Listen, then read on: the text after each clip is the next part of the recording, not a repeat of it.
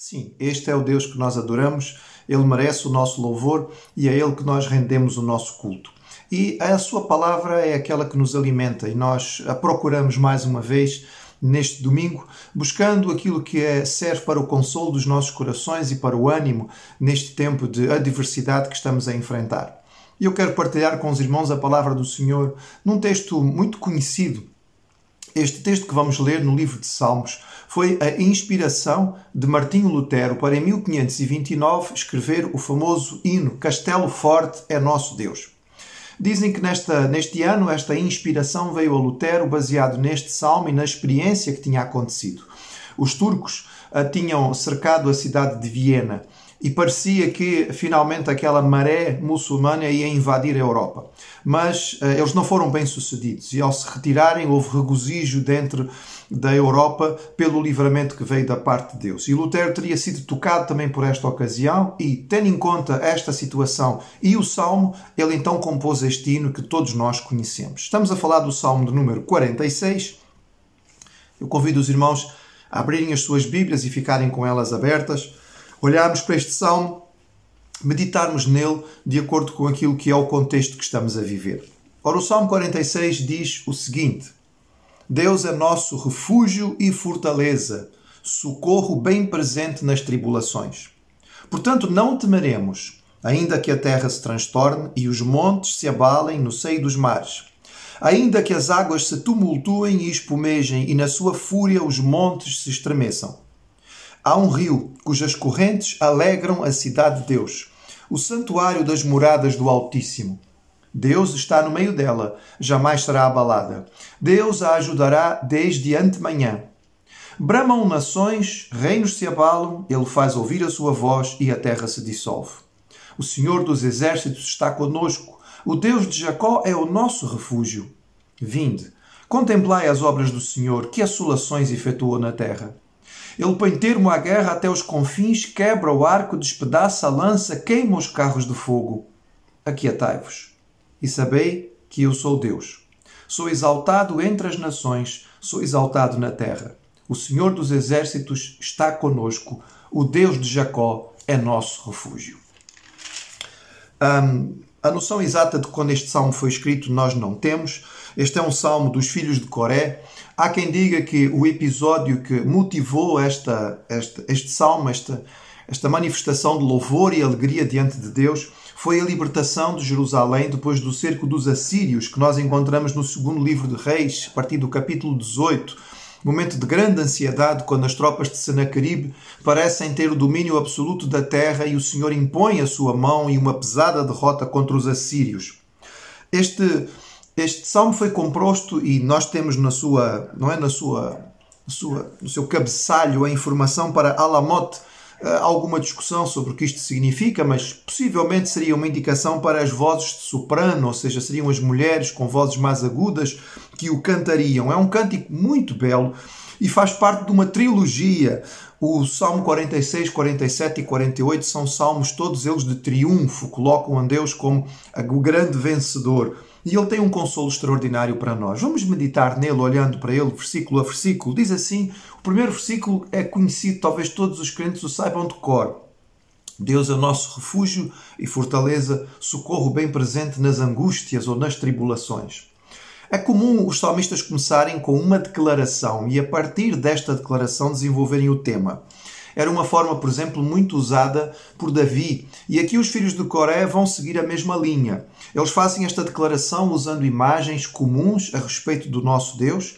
Deus é apresentado como um local de, de, segurança, como um abrigo em tempo de aflição.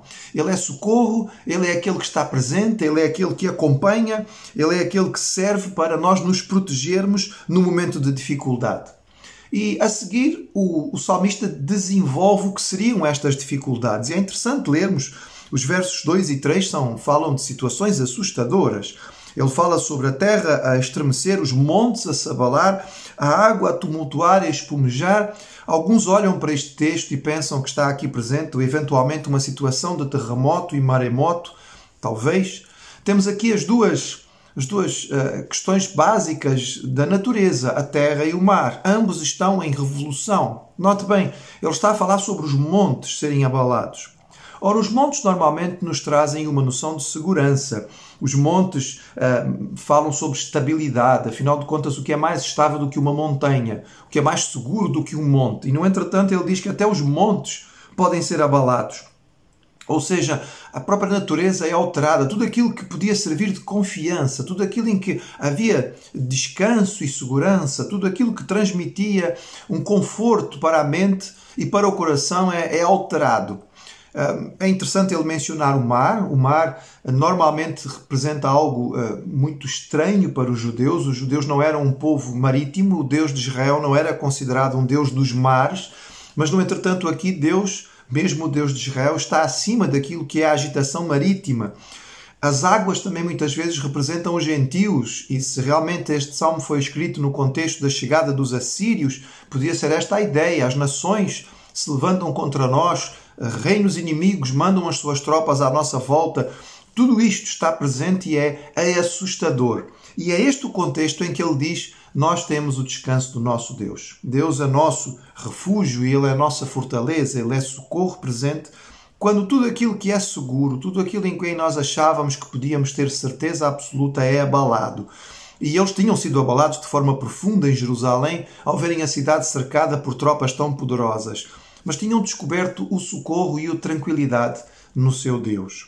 Ele então transfere esta linguagem e a imagem passa de uma situação de profundo abalo, não é? De talvez terremoto, maremoto, algo que é eh, terrível que está à volta, para algo extremamente confortador. Ele diz: há um rio cujas correntes alegram a cidade, a cidade de Deus. Interessante porque não passa nenhum rio em Jerusalém. Um, alguns têm tentado perceber aqui que poderia ser o, a fonte de Siloé. Um, sabemos que nesta época do, da invasão assíria, uh, esta fonte corria subterraneamente e fornecia água interiormente para, para Jerusalém. Mas dificilmente ele vai mencionar aqui isto, porque ao falar de rio, ele está mesmo a falar de rio e não há nenhum rio que, que, esteja presente em Jerusalém, e a ideia também é sobre um rio que passa nas moradas do Altíssimo, portanto, no, no templo, no santuário. Poderíamos pensar eventualmente em algo profético, porque no livro do Apocalipse nós lemos sobre a cidade celestial, a Nova Jerusalém, e há um rio no meio dela. Mas mais provavelmente esta imagem é uma imagem que fala a respeito de, de socorro, de tranquilidade. É uma imagem que nos transmite a noção de um jardim regado por um rio que passa mansamente e que trans, e transmite a imagem de, de, de frescura, de, de alimento, de sossego, de tranquilidade. É como se tivéssemos passado numa imagem de grande sofrimento e destruição, de um terremoto, talvez de um maremoto, e de repente estamos num jardim com um rio tranquilo a passar e que passa então passa para aqueles que estão a ver esta situação, aqueles que estão presentes neste momento, uma tranquilidade e um sossego extraordinário. E, este sossego vem do quê? Vem da onde? Vem apenas do local em si? Era o templo que representava esta, esta, este sossego e esta paz? O verso 5 diz: Deus está no meio dela, jamais será abalada. A verdade é que o motivo pelo qual o templo representava esta tranquilidade, a razão pela qual o crente pode sentir sossego na presença do Senhor no santuário é porque Deus está lá. O socorro verdadeiramente vem do Senhor. É Ele que torna tudo especial. Nós encontramos descanso na Sua palavra, na Bíblia, quando a lemos, porque é a palavra de Deus, porque é Deus falando conosco. Nós encontramos descanso na oração porque estamos falando com Deus e temos a noção de que Deus nos ouve. Nós temos eh, alegria e satisfação quando vamos à casa do Senhor e podemos nos reunir no local do culto, no santuário. Não é pela casa em si, ela não tem algo que possa nos transmitir, é porque é a casa de Deus. É porque nós sabemos que o Senhor está ali presente. E é por isso que nós podemos experimentar isto agora, onde nós estamos, nas nossas casas. Porque neste momento a casa de cada um de nós é casa do Senhor. Deve ser a casa do Senhor.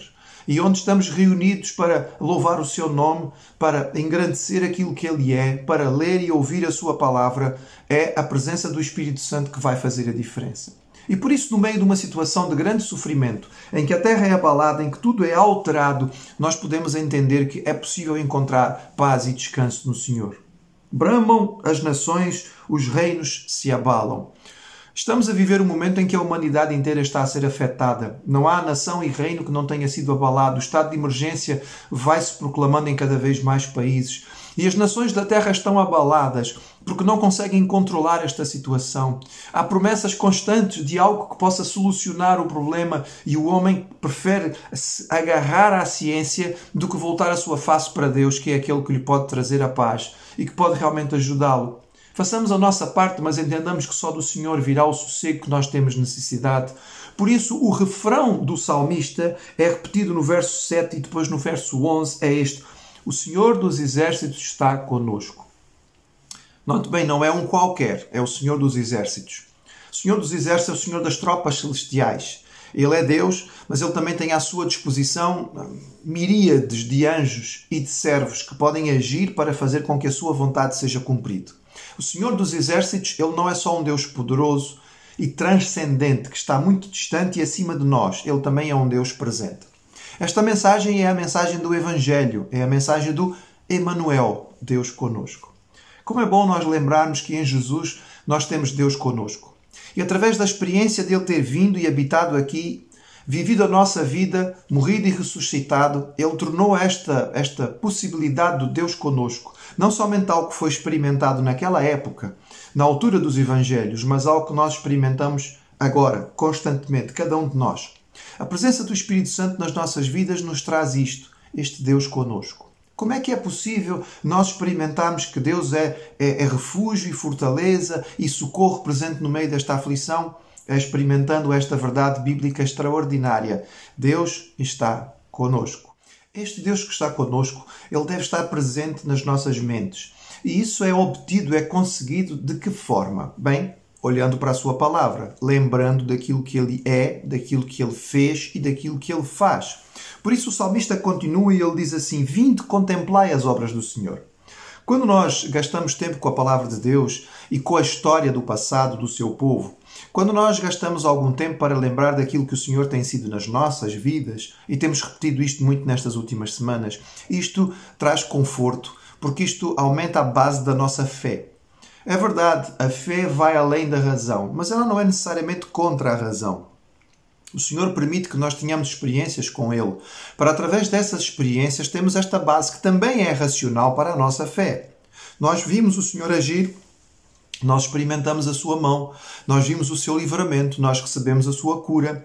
E ao experimentar tudo isto, nós podemos perceber que este Deus está conosco. Quando nós olhamos, quando nós contemplamos, e a ideia aqui é esta, é olhar, mas também de alguma forma meditar um pouco, não é? O contemplar é, é mais do que apenas ver, é, é, pensar um pouco naquilo que estamos a ver, é olhar com, com arte quem quer mesmo perceber e gastar algum tempo olhando. Quando contemplamos as suas obras, nós podemos aumentar a nossa tranquilidade no Senhor. Nós percebemos que Deus eh, já agiu na história da humanidade muitas vezes e em circunstâncias parecidas com aquelas que estamos a viver agora. E quando o mundo achava que tudo ia ser destruído, afinal eh, vinha o alívio e eventualmente chegava a paz. Ela também vai chegar nesta circunstância, apesar de nós não sabermos como, e provavelmente ela não vai representar tanto quanto algumas pessoas têm descrito nos cenários mais apocalípticos.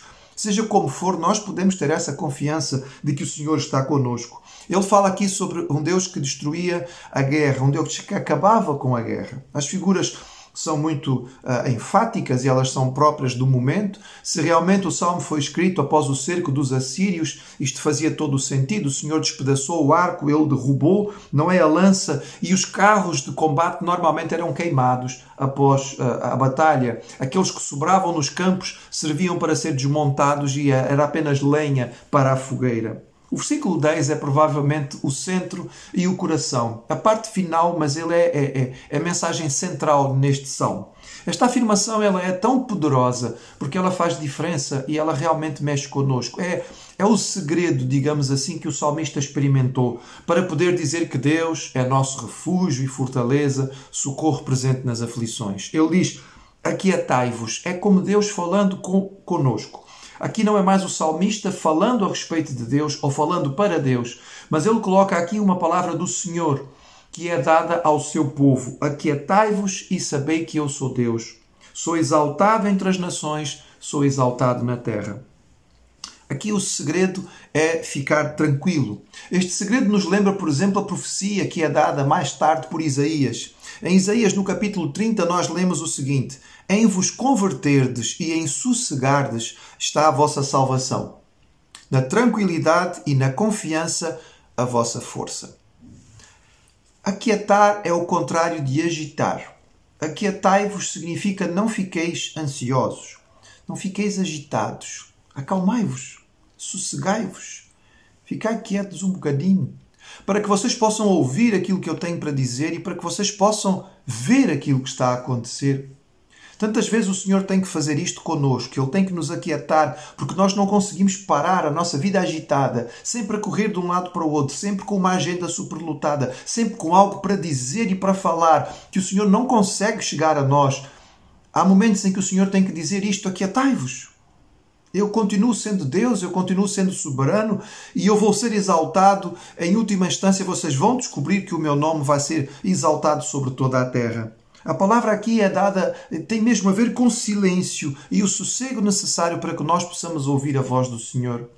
Tantas vezes nós falamos com Deus em oração e esquecemos que a oração não é apenas falar, não é um monólogo, é ouvir, mas não paramos para ouvir o que Deus tem para dizer. Quantas vezes nós lemos a Sua palavra, mas o fazemos de forma rápida, o fazemos de forma esquemática, o fazemos para cumprir um calendário, em vez de ler e parar para ouvir o que a palavra tem para nos dizer e deixar que o Espírito Santo, no sossego da meditação, possa chegar ao nosso coração e realmente transmitir a vontade do Senhor. Houve um momento em que o povo de Israel viveu o drama brutal de estar olhando o Mar Vermelho em frente e ter as tropas do Faraó por trás. Dos lados havia montanhas e o povo não tinha como escapar. E quando o povo clamou, o Senhor mandou através de Moisés a mensagem: Aquietai-vos, aquietai-vos e vede o livramento que eu vou vos dar. E o Senhor, naquele dia, impediu que as tropas do Faraó chegassem a Israel e abriu o Mar Vermelho para o povo passar.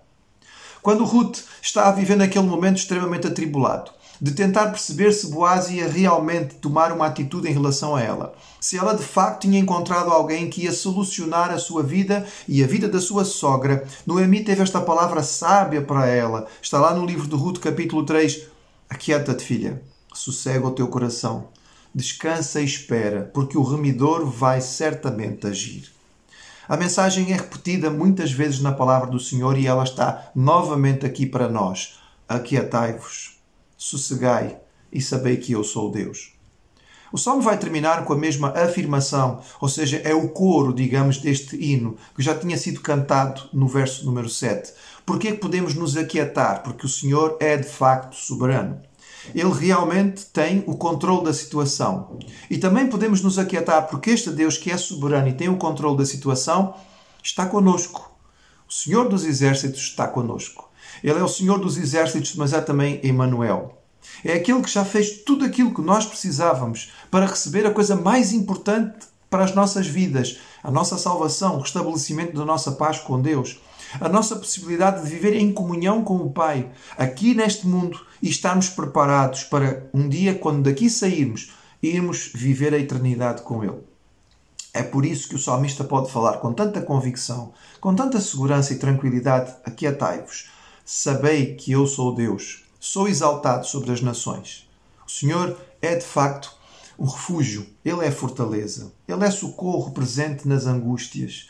E no meio desta angústia que estamos todos a viver, que o mundo inteiro vive, nós podemos encontrar a alegria, o consolo e a paz nesta passagem, nesta revelação do Senhor para nós. Aprender que, em vez de levantarmos a cabeça e ficarmos desbaratados olhando as circunstâncias que nos cercam, perceber que os nossos olhos têm que estar centrados no Senhor. O nosso foco deve ser o Senhor dos Exércitos que está conosco, aquele que tem o controle de todas as coisas e aquele que permite que a nossa alma esteja em sossego. Terminamos, irmãos, neste, nesta tarde com esta palavra que esperamos possa servir de consolo. Ela é uma demonstração, mas também uma sugestão importante mas da parte do Senhor é mais do que isto. Ela é uma ordem. Quando Ele diz: Aquietai-vos, sosseguem. Lembrem-se que eu sou Senhor sobre toda a terra e eu estou convosco. Não olhem as circunstâncias, olhem para mim e o vosso coração vai estar em calma.